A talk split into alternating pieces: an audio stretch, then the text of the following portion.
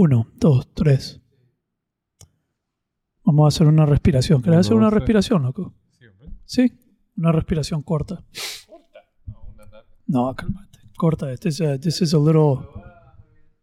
Un, dos, Es tres. solo una. To, to get a little alertness.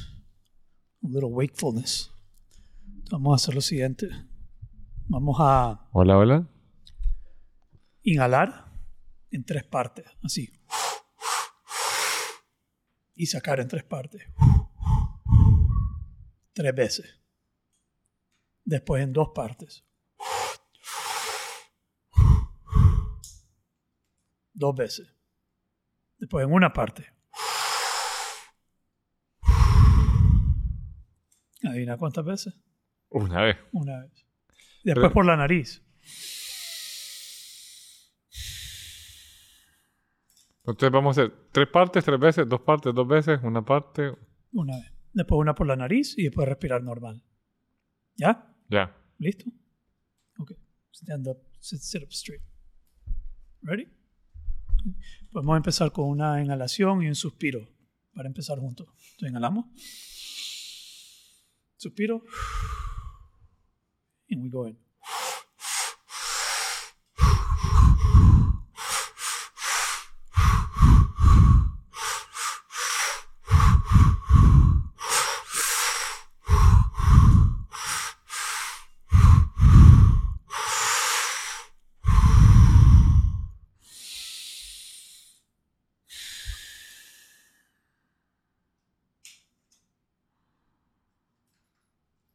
Me mareó un toque, fíjate. Se siente bien. Se siente rico. Yeah. ¿Cómo se llama este protocolo? Creo que era three part. No me acuerdo cómo le pusieron. 3, 2, 1, pongámoslo. 3, 2, 1. 3, 2, 1. Sí. Buenísimo. To get a little alert. Eh, Listo. ¿Listo? We go.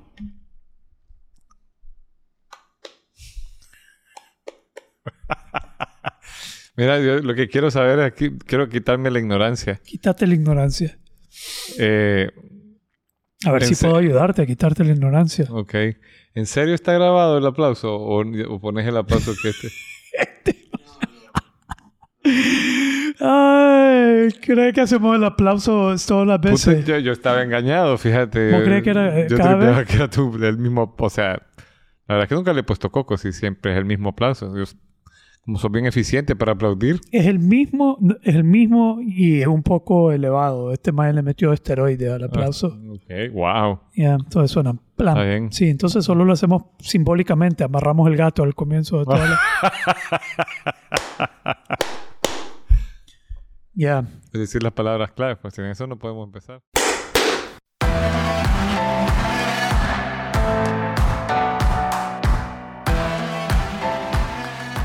Muy bien. Eso. Muy bien. Hoy nos acompaña en el estudio Gretel Pavón. Ustedes saben que Gretel siempre está aquí en el estudio haciendo trabajo, está trabajando tarde. No aquí. siempre está, pero, pero... Sí, O sea, siempre está aquí en el estudio, pero cuando grabamos... y se ha tirado veces- unas conversaciones Ah, sí, pesadas. sí, sí, el conflicto sexual se lo tiró aquí, que solo le miraba pelar los ojos cada vez, o, o re- o- o enrollar los ojos hacia arriba, como, ah, este mae, ok", ¿sí? Y se ha tenido que, que, que escuchar sin poder meterse en la conversación, aunque le hagan a Gretel. Pero fíjate que es bien... O sea, no, nunca nos dice nada, ni, ni post, ni antes, ni chatea. O te dice a vos, te da feedback. Pues ella está detrás tuyo, yo la puedo ver. Entonces, mientras estamos hablando, yo veo sus reacciones. Pero alguna vez te dice después, mira eso que dijiste. No, la Gretel no, no es así, Gretel. No es así. No, es tolerante. Lo deja para su, para De- su además de tolerante, yo creo que está de acuerdo con todo lo que decimos. ¿Está de acuerdo? Vamos a preguntarle después. Un Está, día. está de acuerdo con todo lo que decimos, ¿verdad, Gretel? ¿Ves? Dijo que sí. Está de sí. acuerdo con Está bien. todo.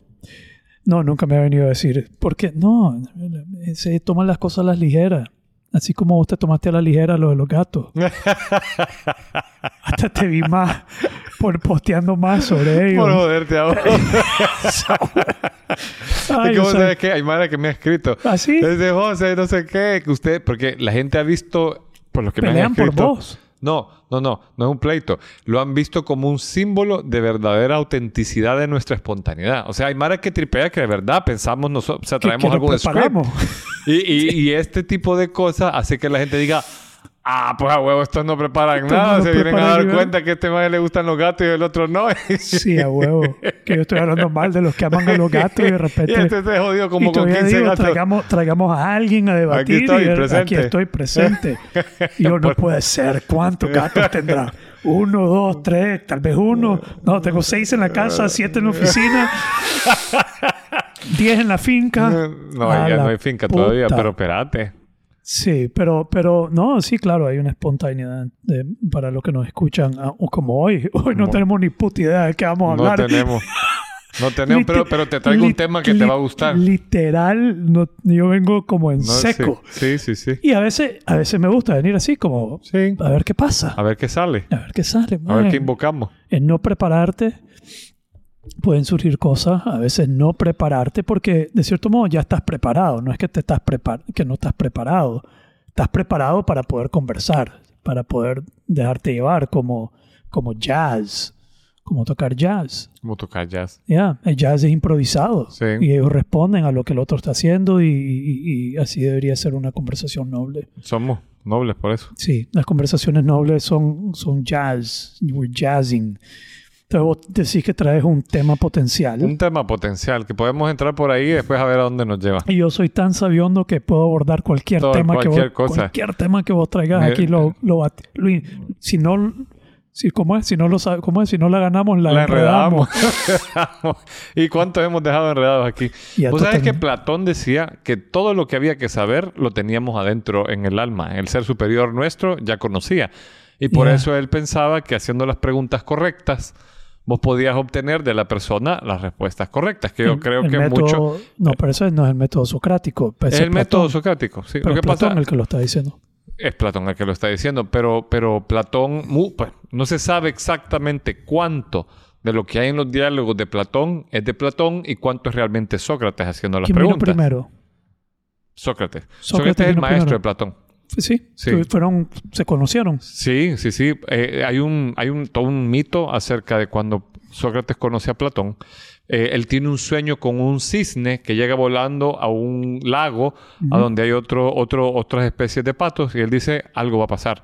Y entonces él conoce a Platón y lo ve como un discípulo estelar. De hecho es el discípulo Mm. más importante de Sócrates. es Platón Platón. De vos. Y en muchos estudiosos de Platón ven en, en la forma que están escritos los diálogos de Platón una muestra de humildad de Platón, porque hay cosas en los diálogos de Platón que son pitagóricas o egipcias y que las ha puesto en boca de su maestro, como un símbolo de humildad, de, de no es, o sea, pone, hay unos que dicen que Sócrates es un personaje literario de Platón y hay otros que, que ven en Platón a un gran discípulo de un maestro como Sócrates. Entonces, Sócrates, el método socrático, era como el primero que habló como la metodología de coaching, que Sí, es sí, sí. basado en indagar y hacer Indagar. preguntas. De hecho, mira qué interesante, el método socrático se llama mayéutica, Mayéutica. mayéutica. Ajá. Y mayéutica viene de la palabra griega mayeure. Y mayeure quiere decir partera. Partera. Como parir. Como parir, como ajá, partera. ¿Vos te acuerdas que bueno, no sé si es- antes lo- no habían médicos que asistían el parto? Había una, mujer. partera. Y de hecho en, en Alemania y otros países de Europa todavía hay parteras. Ah, sí, todavía existe. Sí, todavía existe. Entonces, Tengo un amigo que su hija es partera. así. ¿Ya? En, en Estados Unidos, en ah, la puta, Pensacola. Entonces, eh, aquí viene el, el tema. Eh, Sócrates decía que su mamá era partera y que él, eh, así como la mamá enseñaba a parir cuerpos, ella- Él enseñaba a parir ideas. él parir ideas o parir almas, decía él. O sea, él... él lo- Almas. almas. En el sentido que, eh, eh, que es el, el- el tema al que quiero conducir la plática, que vos eh, en, en la filosofía se le llama los dos veces nacidos a los que despiertan. O sea, vos naces físicamente Y Pero a veces pasás- como muerto en vida en tu en toda la vida, porque no En, en samsara. en samsara. En cambio, Sócrates decía que él, eh, a través de preguntas, podía hacer despertar almas, o sea, Tomar que con- tomar de- conciencia, ¿sí?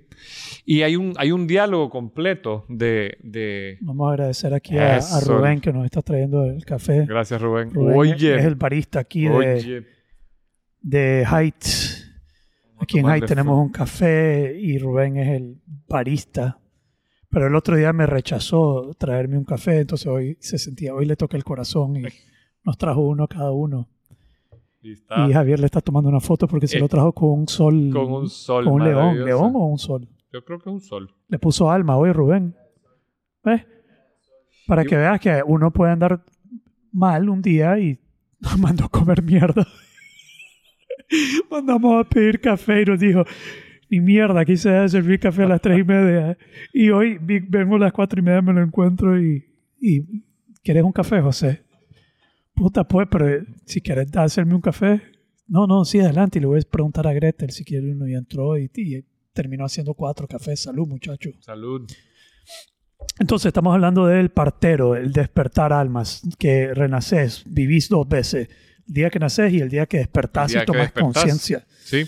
Y fíjate que hay un diálogo de Platón que es maravilloso porque Sócrates prueba su método, manda a traer un, invita a una cena que están con el, o sea que siempre estaba en bacanales, así como en banquetes. Invita a un esclavo que no sabía leer ni escribir y juntos, a través de preguntas en el diálogo, en- diseñan o encuentran la fórmula geométrica para calcular el área de un cubo. Ok. Apunte preguntas ¿Oh, ya? y está en el diálogo. Wow. Esto es bien interesante. Entonces, a donde yo quería conducir esto, eh, pensando en lo que hemos venido hablando, es que hay un libro que es bien bonito, que eh, es parte de la sabiduría del Tíbet, que se llama La voz del silencio. La voz del silencio. La voz del silencio. El libro eh, se- di- habla de lo que para la filosofía oriental en el Tíbet va a vivir un alma en su proceso de encontrarse con, llamémosle un poder superior. Ellos le llaman la omnisciencia, traducido al español. Omniscience, el conocimiento de todo. La sabiduría total de todo universal. Entonces, ¿Qué mira es qué lo que el, bonito. el iluminado quiere alcanzar? Es la omnisciencia. La omnisciencia. Sí. Ahora, mira, qué bonito. Porque eh, a- lo que más me ha gustado a mí de este libro, que es lo que yo quería traer al podcast, es que para La voz del silencio, que es un libro que está en los anales de- de- del Tíbet, vos en el, el alma vive un viaje a través de varios estadios. Entonces, el primer estadio le llaman el vestíbulo de la ignorancia.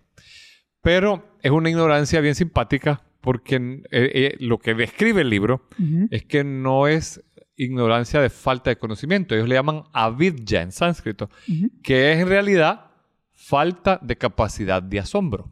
Falta de capacidad. Falta de asombro. Ok. Entonces, el, el- lo- ya como Ese es como el primer... ¿Qué? El primer... el primer estadio de, de- de- de tu viaje espiritual, Ok, ellos dicen, El primer estadio, el primer nivel, el primer lugar es, es el, el... ¿Qué acabas de decir? la falta de capacidad de asombro, la, ignorancia. La ignorancia. Pero yo no sé si ignorancia aplica, porque considera que ella, el- el- lo, que, lo que habla el libro es que vos podés tener conocimiento técnico o, o de vida, pero no tener asombro. Por lo tanto, Sí, estás dormido. estás dormido. O sea, no, no es falta de No es conocimiento, falta de educación y conocimiento, inteligencia, no es inteligencia cognitiva. no es inteligencia cognitiva, es falta de asombro. Ya, ya, ok. ¿Ok? Luego, el siguiente estadio le llama el vestíbulo de la instrucción. Vestíbulo de la instrucción. A ver, contame. Y en la instrucción es, dice, dice el libro, es solo para hacerte darte cuenta lo ignorante que estabas. Y te dice, cuidado discípulo. Para decirte qué tan ignorante estabas. ¿Sí? Ok. Y dice, cuidado discípulo, que es como un jardín de flores que tiene cada flor en su base una serpiente enroscada. ¿Qué, es, ¿Qué hay detrás de eso? Bueno, con- lo- lo- la, la- Se me ocurre que cuando te comenzás a dar cuenta que lo ignorante que sos, comenzás a creer que te la sabes toda. Por ahí va. ¿Ya? Como que ya te la sabes. Como ya sé que soy ignorante, ya me la sé, pero en realidad no te la sabes. Estás pecando de ignorante todavía. También. ¿Algo con- por ahí? Por ahí. Y considera esto. Mira, vos, en, en- tanto en el vestíbulo de la ignorancia como en el vestíbulo de la instrucción, te puedes encontrar gente que ha leído, que sabe, que te cita, que puedes haber- tener grados académicos que te puede recitar, eh, pero no lo transforma en lo más mínimo. No hay un proceso de eh, digestión del conocimiento, no te conduce a un proceso de transformación. Yeah. Entonces, lo que te invita a hacer el libro es pasar al siguiente vestíbulo, que es el de la sabiduría. Ok. ¿Cuántos son? Son cuatro. Cuatro. El último es la omnisciencia. Ok, Tenés sabiduría. ignorancia, instrucción, o sea, ignorancia, instrucción. Soy ignorante, pero no sé que soy ignorante. Así es. Soy ignorante, me doy cuenta que soy ignorante, que no sé. Y ahora viene el de la sabiduría. El de la sabiduría. La diferencia entre el de la instrucción y el de la sabiduría es que en el de la sabiduría empezás a... te mueve a actuar, a, a- a cambiar tu forma de vivir y de, de- de- de aplicarlo. O sea, es, es llevar a la práctica lo que aprendes y meterte en, la, en, en- en el struggle, en la lucha, en, en- en- en la reflexión práctica del día a día, el proceso de transformación, o lo que hemos hablado antes en el proceso y de llevarlo a la vida. Llevarlo a la vida. Comenzar a vivirlo. El proceso de vivir los conocimientos, la- lo- los principios. Los principios. Y darte cuenta y ponerlos a prueba en la vida real. Así es. Ok. Ese es el, ese es el de la sabiduría. El de la sabiduría. Ok. Y ese, si lo vivís en el long run, te lleva a la omnisciencia, La omnisciencia. Ya, que es donde estoy yo. que es donde estás vos. Entonces, ahí lo interesante es que... eh, que- No, no estoy. Debo estar en el de ignorancia. Ni siquiera sé que soy ignorante. Hue puta. Sí, Esa es la man. cagada con estos, con estos eh, procesos orientales, hermano. Que ya cuando crees que sabes, ya no sabes ni mierda. Es Así- cierto. Así sucede. es cierto. Sí, en el Zen hay algo que se llama el Great Doubt. Siempre tenés que tener Great Doubt, la gran duda. En el momento que dejas de dudar y pensar, ya lo sé, ya, ya no sabes. Entonces siempre tenés que ir. Hay un libro que, estoy, que estuve leyendo hace rato que se llama La Gran Duda, The Great Doubt. Es como mantener siempre la, la duda, La duda. ¿ya?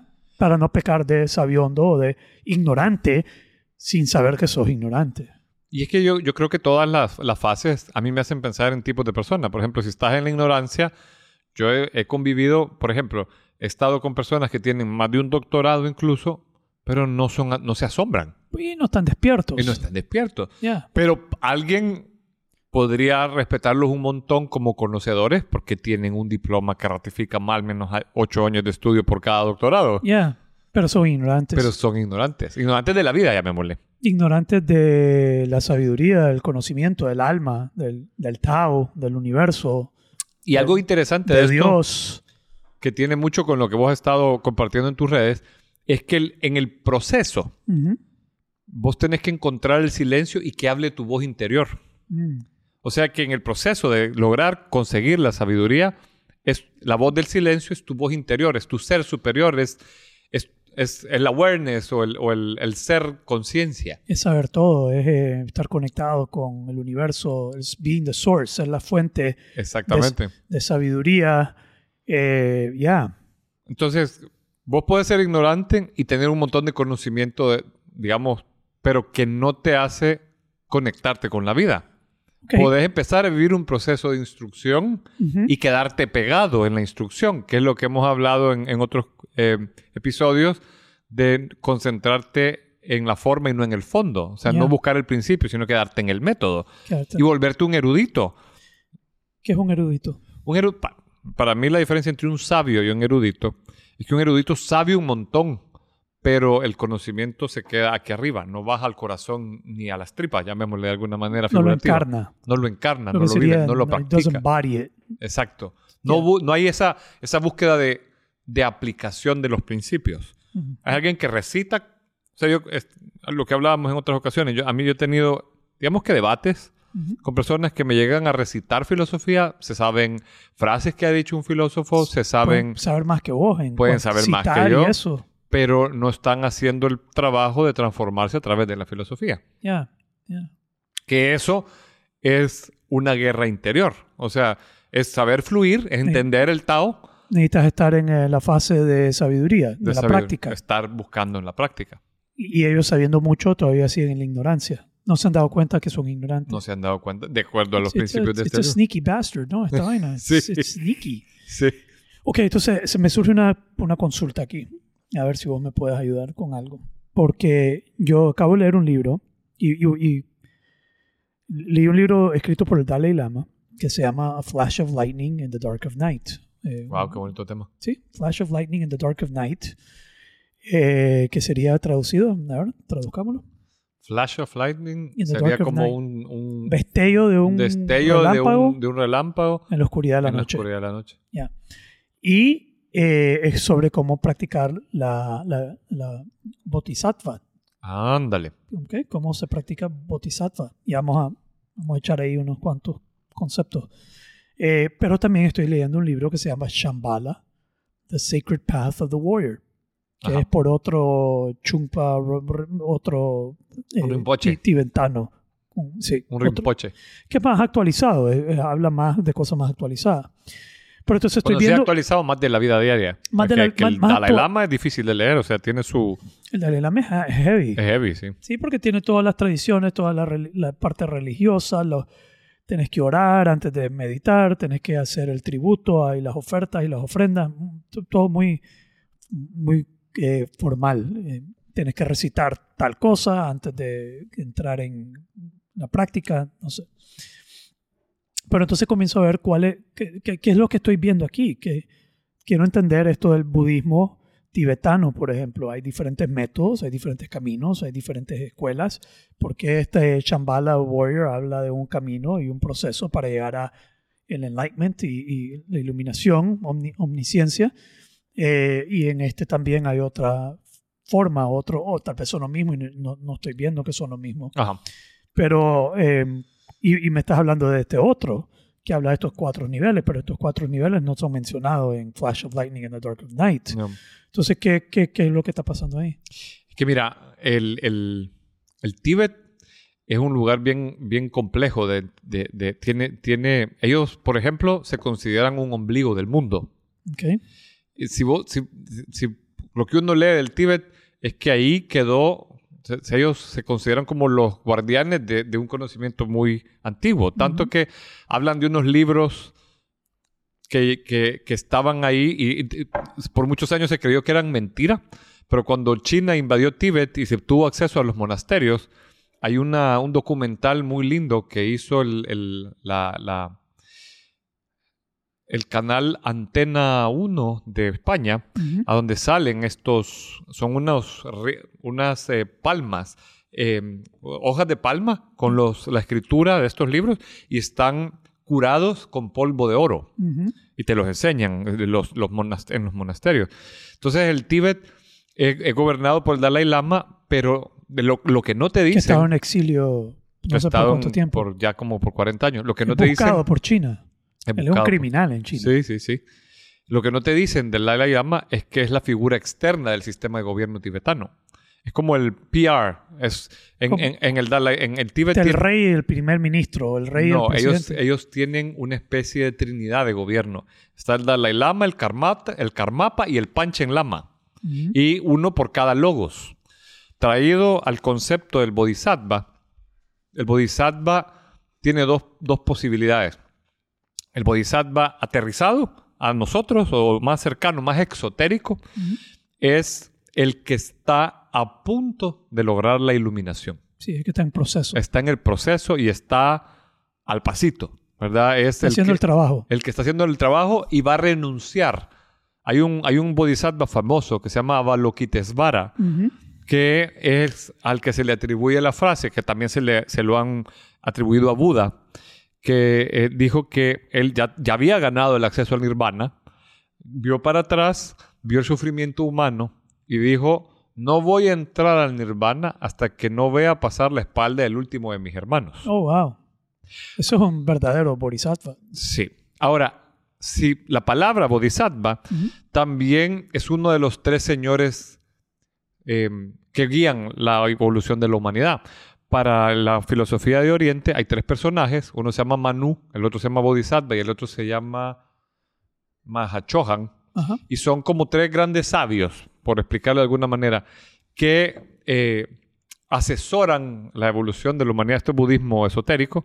Y uno es el Bodhisattva. Entonces, cuando hay un, un- una persona de alta relevancia, un, un mesías, un enviado, que en sánscrito le llaman avatar o avatara, que trae un mensaje, eh, es una encarnación del bodhisattva. Ok. Es, es como una especie de emisario del bodhisattva, porque el bodhisattva no puede comunicarse directamente con la humanidad porque si no lo entenderíamos, según las tradiciones de Oriente. Entonces, regresando a mi consulta, de, ok, ¿qué estoy viendo aquí? Diferentes métodos, diferentes caminos, diferentes escuelas. Eh, ¿qué- Diferentes versiones, porque por ejemplo en el Tíbet encontrás la- el camino religioso, ok, pero también encontrás este camino como guerrero que le llaman el camino iniciático. Ok. Y el camino religioso y el iniciático son paralelos, pero nunca, bueno, me imaginaría yo que el religioso en algún momento te puede conducir al iniciático, pero el iniciático es acortar tu proceso de evolución. O sea, metamos el, el- el- el big picture del, de- del budismo. En el budismo creen en la reencarnación. Ya. Pues tienes que seguir tu Tao o tu Dharma, que es la misión, la evolución, y las equivocaciones te cuestan karma o, o las Ya. desviaciones del, del, del, del Dharma. ¿Puedo, plantearte mi entendimiento de, Sí, sí, sí. según lo que leí en este libro, cómo lo- me lo simplifiqué o lo, lo que capté de todo lo que el Sí, sí, sí. cachimbo de palabras sánscrito y tibetana. que tiraron ahí. Entonces, tenemos este que acabas de mencionar, que es el silencio. ¿Cómo se llama el libro? La voz del silencio. que habla de esos cuatro niveles, el de la ignorancia, el de la instrucción, el de, El de la sabiduría, sabiduría y el de la y omnisciencia. el de la omnisciencia. Eh, entonces, en, en- en este libro lo que yo capté es, uno, lo primero que queremos desarrollar es bodhicitta. Ajá. Y bodhicitta, tengo entendido, es el deseo de ser iluminado, el deseo de eh, alcanzar la iluminación. Entonces, parte del trabajo es mantener ese deseo. Sí. Entonces, parte del trabajo es cultivar bodhicitta. Así se Bodhicitta. Y también es una, sí, bodhicitta. Y es una forma bien importante de amor también, el bodhicitta. Ok. Pero el trabajo que yo entiendo, y parte del trabajo es mantenerlo. Entonces, como mantener el compromiso, mantener la motivación, mantener la inspiración por alcanzar la iluminación, la omnisciencia. Ajá. Pero la omnisciencia la vas a alcanzar para aliviar el sufrimiento de todos los seres sentient beings. ¿Qué Sí, es seres sentient? sintientes. Seres sintientes, Sí. que incluye todos Todo. los animales. No, todos los- espérate. Incluye plantas y piedras. Ok, piedras O sea- no sabía. Plantas sí se me puede ocurrir, pero... Porque pied- cuando el Buda se iluminó, Ajá.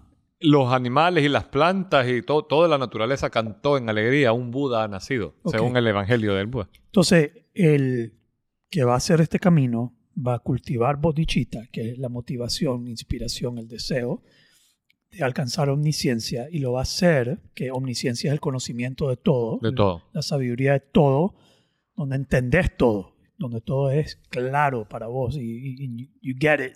Sí. Eh, pero lo va a hacer con, con el fin de poder servir y eh, aliviar por el bien, for the well-being, wellness de todos los seres sintientes. Así es. Ese es el, el punto final. Aliviar el sufrimiento, sí. Sí. que me encanta esta historia del que estaba por entrar en Nirvana, pero vio atrás a todos los seres sintientes y dice, no, espérate, no he terminado mi trabajo, yo necesito eh, culminar con esto. Hasta que no pasen todo, yo no paso. Which is pretty powerful, man. Sí. Es, es muy poderoso. ese- Y, fíjate que yo, yo he, he planteado esto en las clases de filosofía. George Costanza no sería un... Sí, sí, sí. Y vos sabés que hay gente que, que me ha argumentado, porque yo lo veo como una forma de amor. Pero hay gente que me ha dicho, ¿y eso no es apego? Sí, pues, si llegaste a ese nivel, solo digamos que no. Que no. Ya si llegaste a ese nivel, ya no, no, más. Ya llegaste a ese nivel, ya no es pego, deja de joder. pero, pero, porque también yo le, le decía, ok, Desde mi punto donde estoy yo, probablemente es apego, pero donde ya está el mae en ese nivel, no es apego. sí, pues sí, es amor. Es amor, digamos que sí. Pero entonces, cultivar bodhicitta, que es el deseo, lo que te convierte en un bodhisattva. Ok, que el bodhisattva es el buscador, es el que se encamina y se mete al proceso de buscar omnisciencia. Así es. así es. El bodhisattva es el que se compromete a hacer el trabajo, pero el bodhisattva es el que ya está en el proceso como de... Ya está en la recta final. y- y- sí, y- pero es el, el- el proceso donde decís vos eh, de, de sabiduría. Sí. Ya lo está aplicando en su vida, lo está Así poniendo es. en práctica, lo está poniendo en práctica. Ahora, parte del trabajo del bodhisattva es uno, darse cuenta que todo es una ilusión.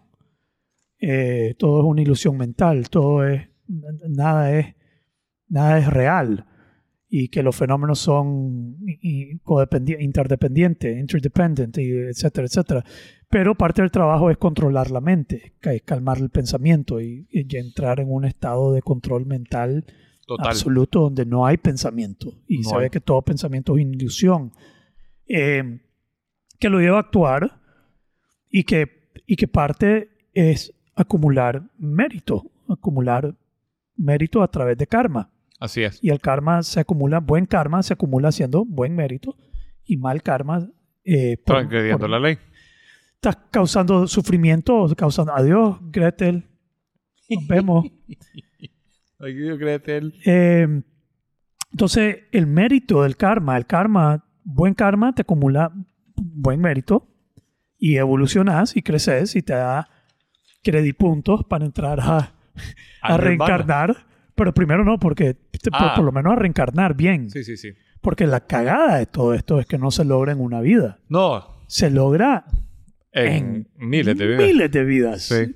Digamos, si yo soy un bodhisattva y no me he dado cuenta y ya llevo tantas vidas, ahora No, algo pero, pero ya los bodhisattvas ya tienen algún nivel de... Pues, o sea, que- ya, son, ya están cerca, pues. que estás en este proceso. Pues, Madre, ¿quién dice que no estoy cerca? Estoy cerquísima. No, estoy bromeando. Pero eh, su- sucede, vos vas acumulando mé- mérito para poder reencarnar bien.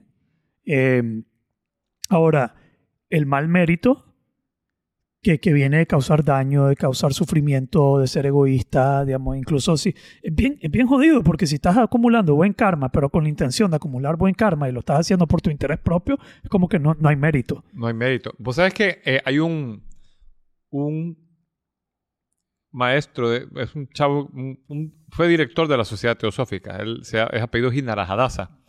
Entonces dio una conferencia. remember this shit? Ese apellido. ¿Cuál es el apellido? Eh, ¿Querés saber el nombre? Ajá. Kurumpulesh Hinarajadasa. Oh, right. You practice that, right? no, se me quedó. Ves que he leído como dos veces uno de sus libros y me parece una persona bien clara porque él, siendo de la India, ha dado conferencias en Oxford de estos temas. Ajá.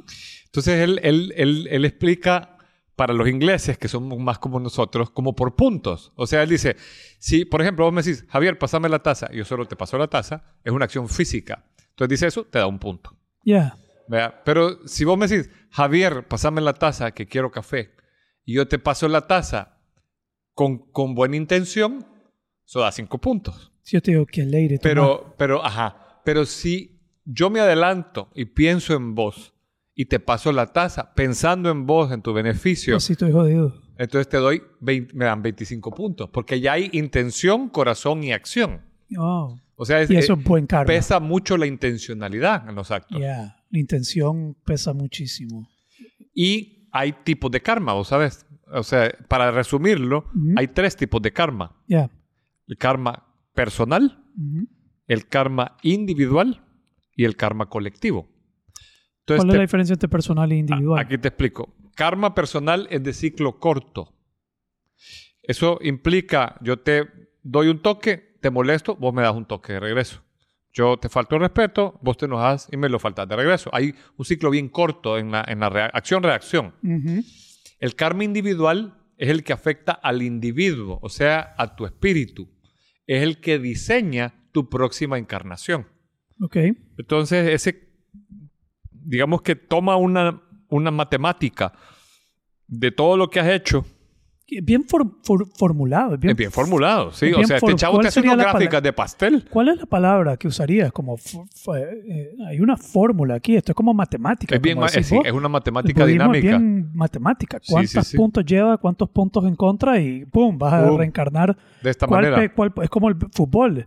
Si anotas en tu campo, eh, vale menos que si, si anotas en el campo del otro, vale más. Y, y Y así. también eh, está regulado por si es físico o, o psicológico el, el karma. Te, te voy a dar un ejemplo. Si vos fuiste bully y hiciste, puede ser que te den un físico menos eh, fortalecido. Ok. Pero si fuiste una persona devocional, Sí, pues estos más también hablan de reencarnar con belleza. Digamos, y reencarnar en un cuerpo más bello, ¿sí? con una mejor genética. Es kind of racist.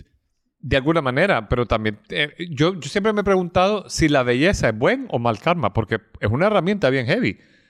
O sea, la- la- vos ponete en los zapatos de una chava preciosa y voluptuosa, lo que eso puede mover si sabe usar esa herramienta. Yeah. Puede usarla o no usarla y si la usa, la puede usar para Es su... un gran poder. Si es un sos- gran poder. Si sos un bodhisattva y tenés eso, tenés algo a favor tuyo para hacer un bien en el mundo. Sí. Y deben de haber gente bella que hace bien en el mundo.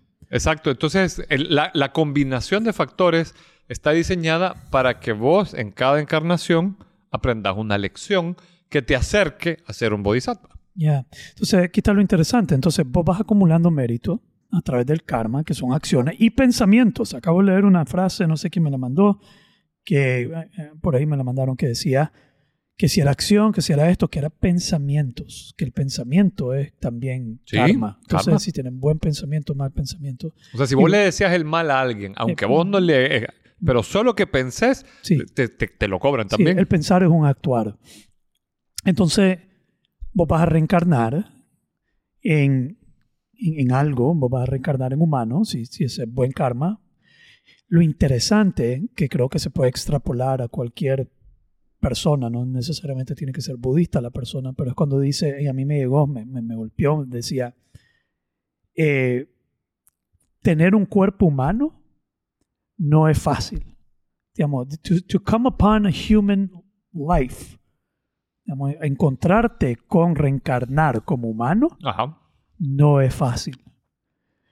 Y solo como humano puedes evolucionar Sí, conscientemente. conscientemente. Sí. Entonces, cuando encarnas como humano, no puedes desaprovechar la oportunidad.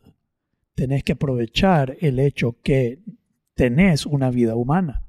Y eso yo lo puedo alejar del budismo y decirle a cualquier persona, puta, el haber nacido como humano y estar teniendo esta experiencia humana, no hay que tomarla a la ligera. Así es. No, esta mierda es un milagro, un beneficio, un honor, un regalo, velo, un presente, como querás. Y no hay que tomarlo a la ligera y no hay que desaprovecharlo. De acuerdo. Y lo aprovechamos teniendo un despertar del alma. Lo aprovechamos tomando conciencia y saliendo de la ignorancia y comenzando a... Y siendo bodichitas, o sea, amando el proceso, estando conectados con querernos superar. bodichita o si, si no estamos hablando del budismo, volverte una persona que está queriendo crecer, evolucionar, desarrollar, dejar que la vida te atraviese, viva a través de vos. Eh, si no, terminás inconsciente y, y perdiendo esa oportunidad de aprovechar la experiencia humana. Así es. Y al final es aprovechar la experiencia humana para acumular buen crédito, evolucionar y en trascender y trascender, porque según la reencarnación son varias vidas, pueden ser miles y miles y miles Sí. y miles de vidas para alcanzar la omnisciencia. Y una vez empezás, o sea, eh, empezás a hacerlo con conciencia, cada vida va teniendo un poco más de peso. O sea, me refiero a lo, lo que te explican lo- los, la, la filosofía de Oriente es que en el momento en que vos decís, ándale, ya entendí, y empezás, digamos, por, por poner en las palabras que vos pusiste de bodichita, o empezás un proceso consciente de transformación, la vida altera la matemática para darte más oportunidades de crecimiento. Porque ya estás.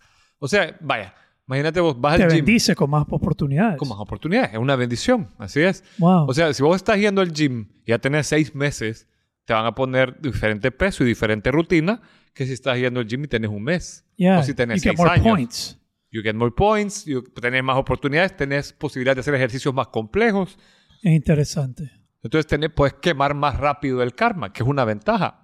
Mm. Y- y aquí viene algo bien tricky de, de la filosofía de Oriente. Una vez ya estás cerca del budado, que ya estás terminando, también te tenés que desapegar de hacer buenas obras.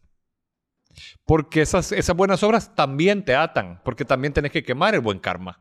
Mira que estos grandes maestros le dicen a maestro, hijo de Dios y tal, y ellos se concentran, o sea, vos no ves a Papachus ni a Buda, no, los siguen miles, lo aman, hay gente que daría la vida por ellos, pero ellos están en su centro y se concentran en su misión. No se vuelven rockstars, no, no, ¿me entiendes?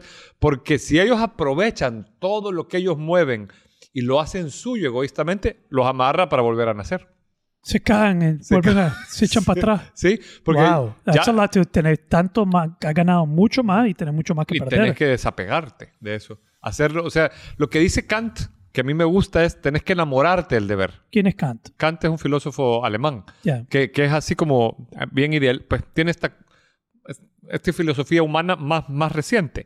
Mm. Entonces es como Emmanuel Kant. Emmanuel Kant.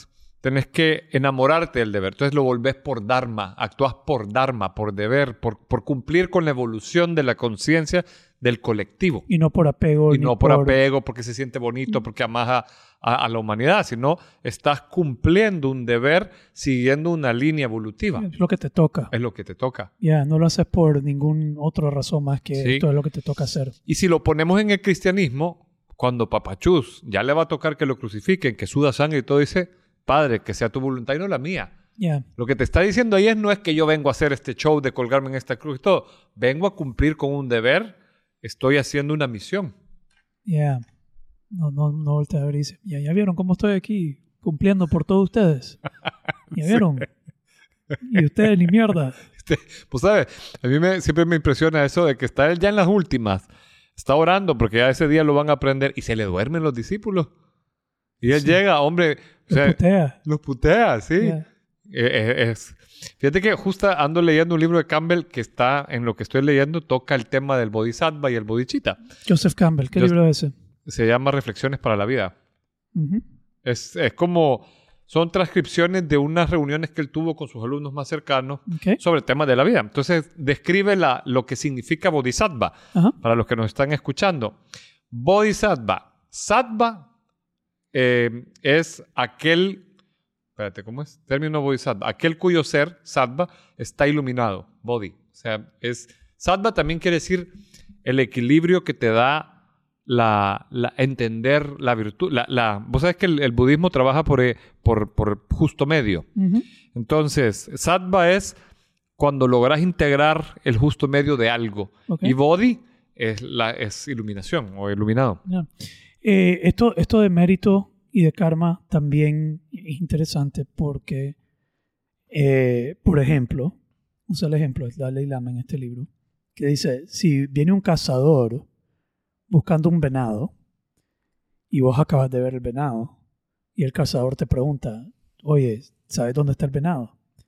Puedes mentir y puedes decir que no, porque lo estás haciendo por el bien del venado. Sí.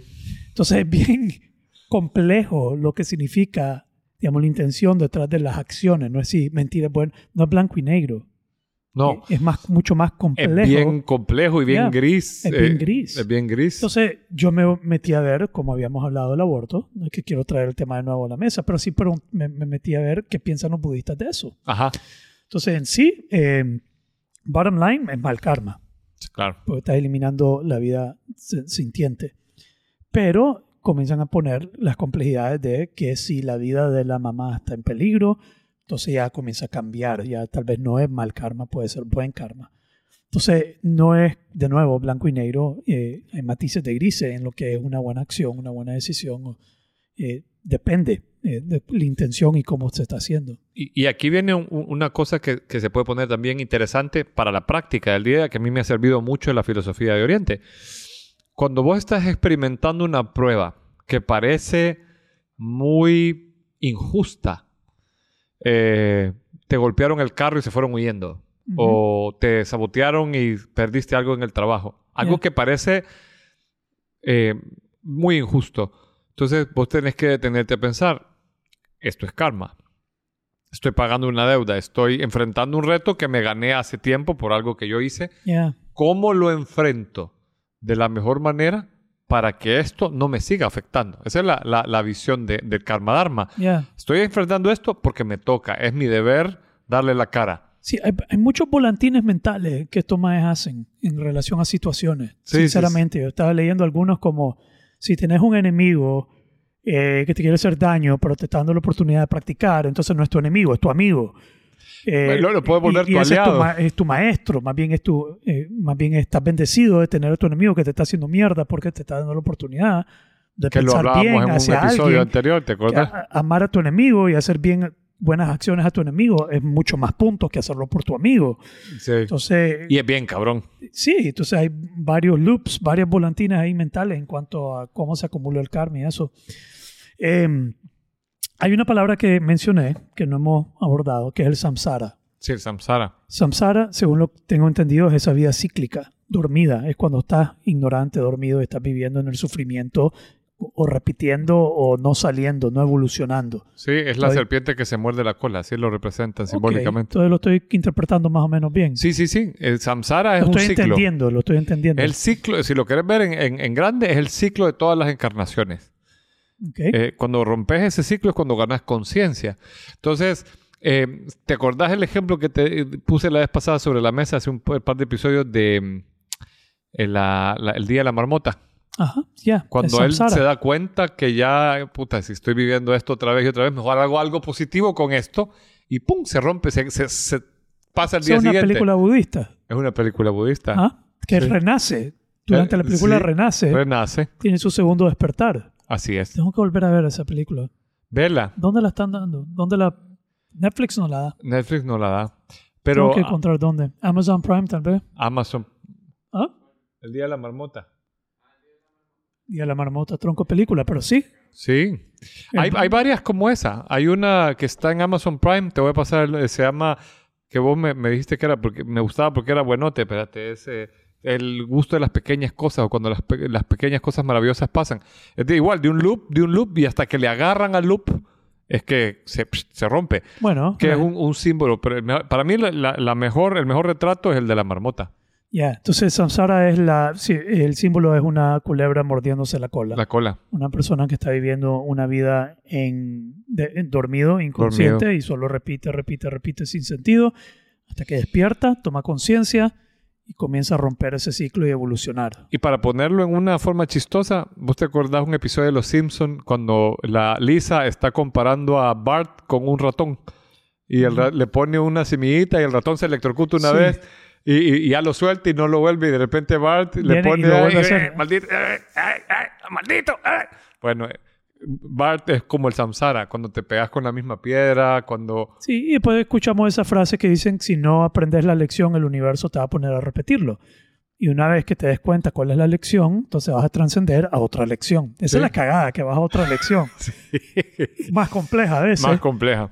pero si no la, si no la aprendes, que puede ser eh, de una manera práctica una lección de vida dentro de una relación, como entras a un matrimonio, no funciona, te divorcias, entras a otro, no funciona, te divorcias, entras a otro, no funciona, te divorcias, y no te das cuenta que pues tal vez sos vos la que no funciona, él o la que no funciona, Sí. hasta que no comenzás a abordarlo de una forma distinta, eh, o un trabajo. O, Buscas el mismo tipo de trabajo y tenés el mismo tipo de problema. Y, o y- amistades. Mismas amistades, mismo problema. Te vas de un lugar, te huís de un país a otro. Eh, en Alcohólicos Anónimos le dicen fuga geográfica. Te vas, pero no cambias como persona, sos el mismo. Porque vos sos el que crea la realidad. Cambiar el entorno no cambia tu mundo interior. Sí, repitiendo, repitiendo hasta que no tomas conciencia que sos vos el que tiene que evolucionar y al evolucionar vos la realidad evoluciona. Sí. El que no ha vivido eso, el que no se ha dado cuenta y no ha podido experimentar que con la toma de conciencia y comenzar a evolucionar vos, la realidad realmente evoluciona. Evoluciona. A mí me decía esto que acabas de decir, me hizo mucha gracia, porque una, una señora que tuve en clases de filosofía me decía, mira, mi hermana se ha casado tres veces, se ha divorciado las tres y ahora está acompañada, nada más. Esa es la lección que ella sacó. Mejor no me caso. Y yo veo a los tres maridos y son, hasta se parecen físicamente. Wow. Los tres son así de cierta figura física y los, los tres son adictos. Wow. Y este cuarto se parece físicamente. Lo que ha aprendido es que ya no se casó. No se casó, pero sigue siendo adicto.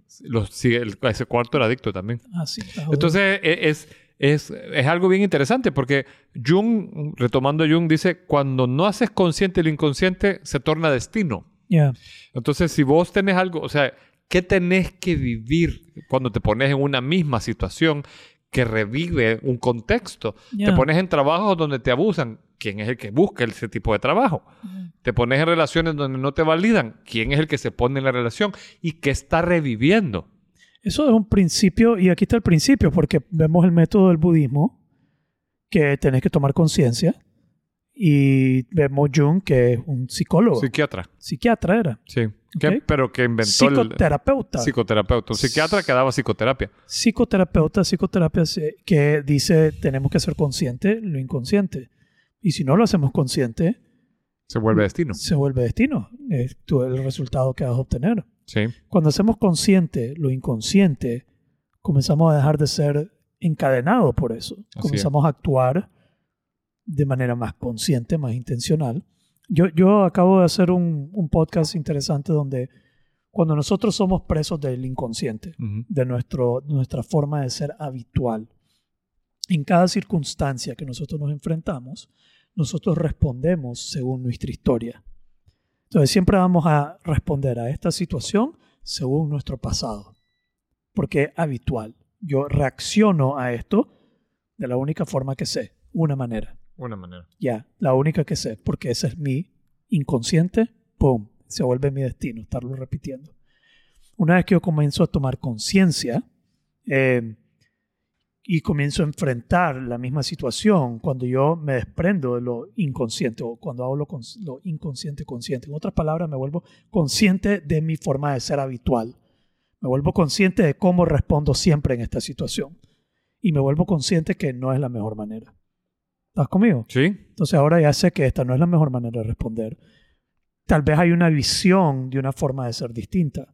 Entonces sí creo que aquí hay, tiene que haber una claridad de cómo quiero ser, que, cuál es una realidad que quiero crear, tal vez una visión o un futuro distinto que necesito romper con lo habitual para poder manifestarlo. Así es. Pero entonces mira qué interesante. Nosotros ante esta misma situación podemos reaccionar de manera habitual, según nuestra historia, o desprendernos de eso, haciéndolo consciente, haciendo el trabajo, y responder de una forma, ya no estamos reaccionando. La palabra deja de ser reaccionar y comienza a ser responder. Ok. Comenzamos a responder de una forma intencional. Entonces ya no estoy respondiendo de una forma habitual, estoy respondiendo de una forma intencional, según el futuro que quiero crear.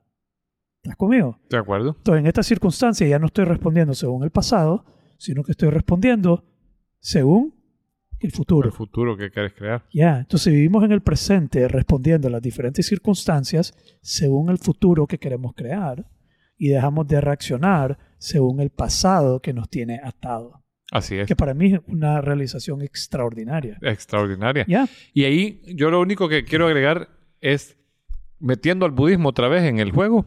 Para el budismo, el mundo en el que vivimos es ilusorio. ya, Pero la forma de escribir ilusorio es, es como un barro maleable, dicen ellos. Entonces, eh, parte de lo que se vuelve un desafío cuando estás en eso, que estás realizando, que estás queriendo ponerle inteligencia al reto y queriendo, o sea, decir, ok, ok, espérate, espérate, ya me estoy enfrentando otra vez a esta misma prueba. Generalmente reacciono así. ¿Cómo reacciono? O sea, ¿cómo voy a actuar ahora? ya, Y decís, uno de los grandes retos que te pone tu mente es, ¿y si fallo? ¿Y si...? recaes. Ajá, recaes. Ya. Pero entonces lo que te dice el budismo acá es, es ilusorio, papá. Si fallas, vas a tener 10 ilusiones más para volverlo a intentar. Ya, 10 pruebas más. 10 pruebas más, porque la- el loop va a dar la vuelta y te va a volver a poner esa es que es parte. una prueba y error. Exactamente. Entonces, y mira qué interesante. Cuando nosotros respondemos según el pasado habitual, solo tengo una opción de cómo reaccionar. Digamos, mi campo de opciones que tengo es una, mi hábito, mi forma inconsciente de, de reaccionar. Cuando yo hago consciente eso, Se me multiplica. libero de eso, ahora cuántas, de cuántas maneras puedo responder. Una infinidad de maneras. Entonces puede ser que comience a probar diferentes, a ver si funciona esta manera. Y tal vez fallo. Y tal vez digo que eso no funcionó, pero ya me libero y ahora mi campo de acción es infinito. es infinito. así. Ya no es limitado por uno.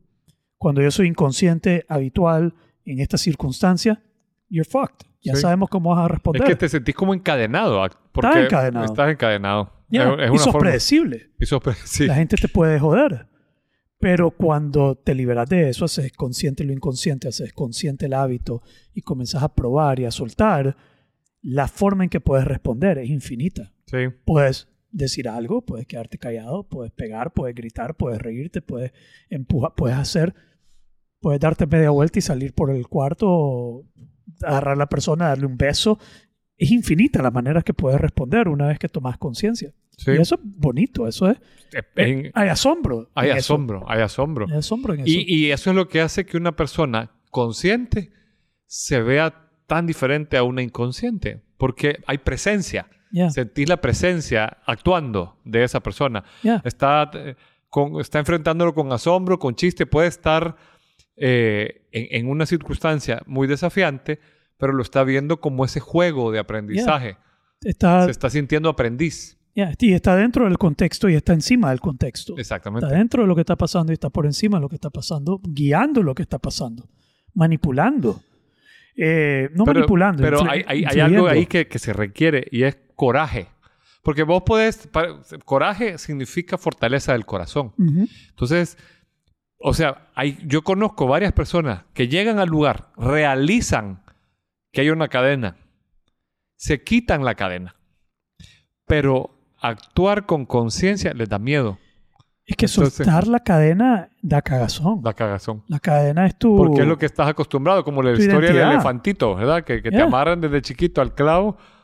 tu, tu forma de ser habitual, una construcción del ego, en ego construct, al soltarlo, quedas vulnerable, quedas Sí. expuesto.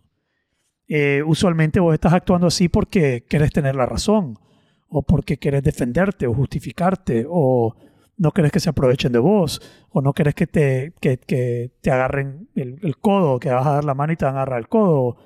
No, no O puedo- no quieres verte débil, o no no quieres quieres verte... débil. Entonces, cuando vos soltás esa forma de ser habitual que formaste, eh, hay un espacio, y, y- y sí, eso lo tomamos en cuenta. Eh, hay un espacio donde te sentís expuesto antes de escoger un nuevo comportamiento. Y es el espacio donde yo creo que estás diciendo vos que se requiere coraje Sí, para atravesar ese espacio vulnerable de dejar una forma de ser habitual, dejar de ser quien sos, tu forma de ser, y adoptar una forma de ser intencional, una nueva forma que te va a mover hacia un futuro distinto. Pero una vez que ya perdes ese miedo, eso se vuelve una forma de vivir.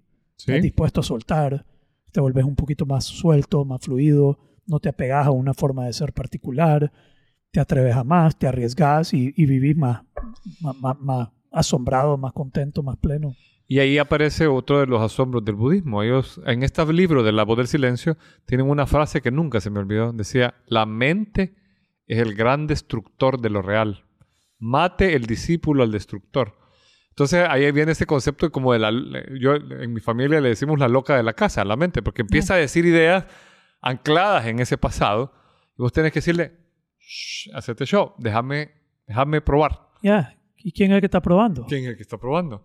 Para algo que para está mí por el alma. Exactamente. Algo que está por encima de la mente. Sí, entonces como hay otro dicho que dice, the mind is a great servant, but a terrible master. Muy bueno. sí. La mente es una gran sirvienta, pero una pésima maestra. Sí, sí, cabrona. Entonces, si vos puedes dominar tu mente, es una excelente sirvienta. Puede ser tu aliada. Pero si no puedes dominar tu mente, es tu maestra. Y es una Y- terrible sí, maestra. terrible, tirana. Tirana, te hace mierda, o sea, te, te, te barata. Sí. Yeah. Yeah. eh, good shit. Anything else? What did we talk about? I don't even know what the hell we talked about, man. what the fuck was this? ¿Ah? Yo lo que te digo es que aquí estuvo. This eh, guy even brought a book con highlights. sí. This guy even No, brought, pero- pero- he even pero- brought a book and he pulled it out. No, pero este no. Fíjate que He lo pulled que. the book out. Bueno, eso sí. Pero, pero lo que está aquí es Algunos lo que van vos dijiste. ese chiste. Esto es lo que vos dijiste, no lo que yo dije. He pulled it out. Nunca he visto Seinfeld. No. All right, man. Listo. Listo. ¿Querés Fin. decir algo más? No, no, no. Estamos listos.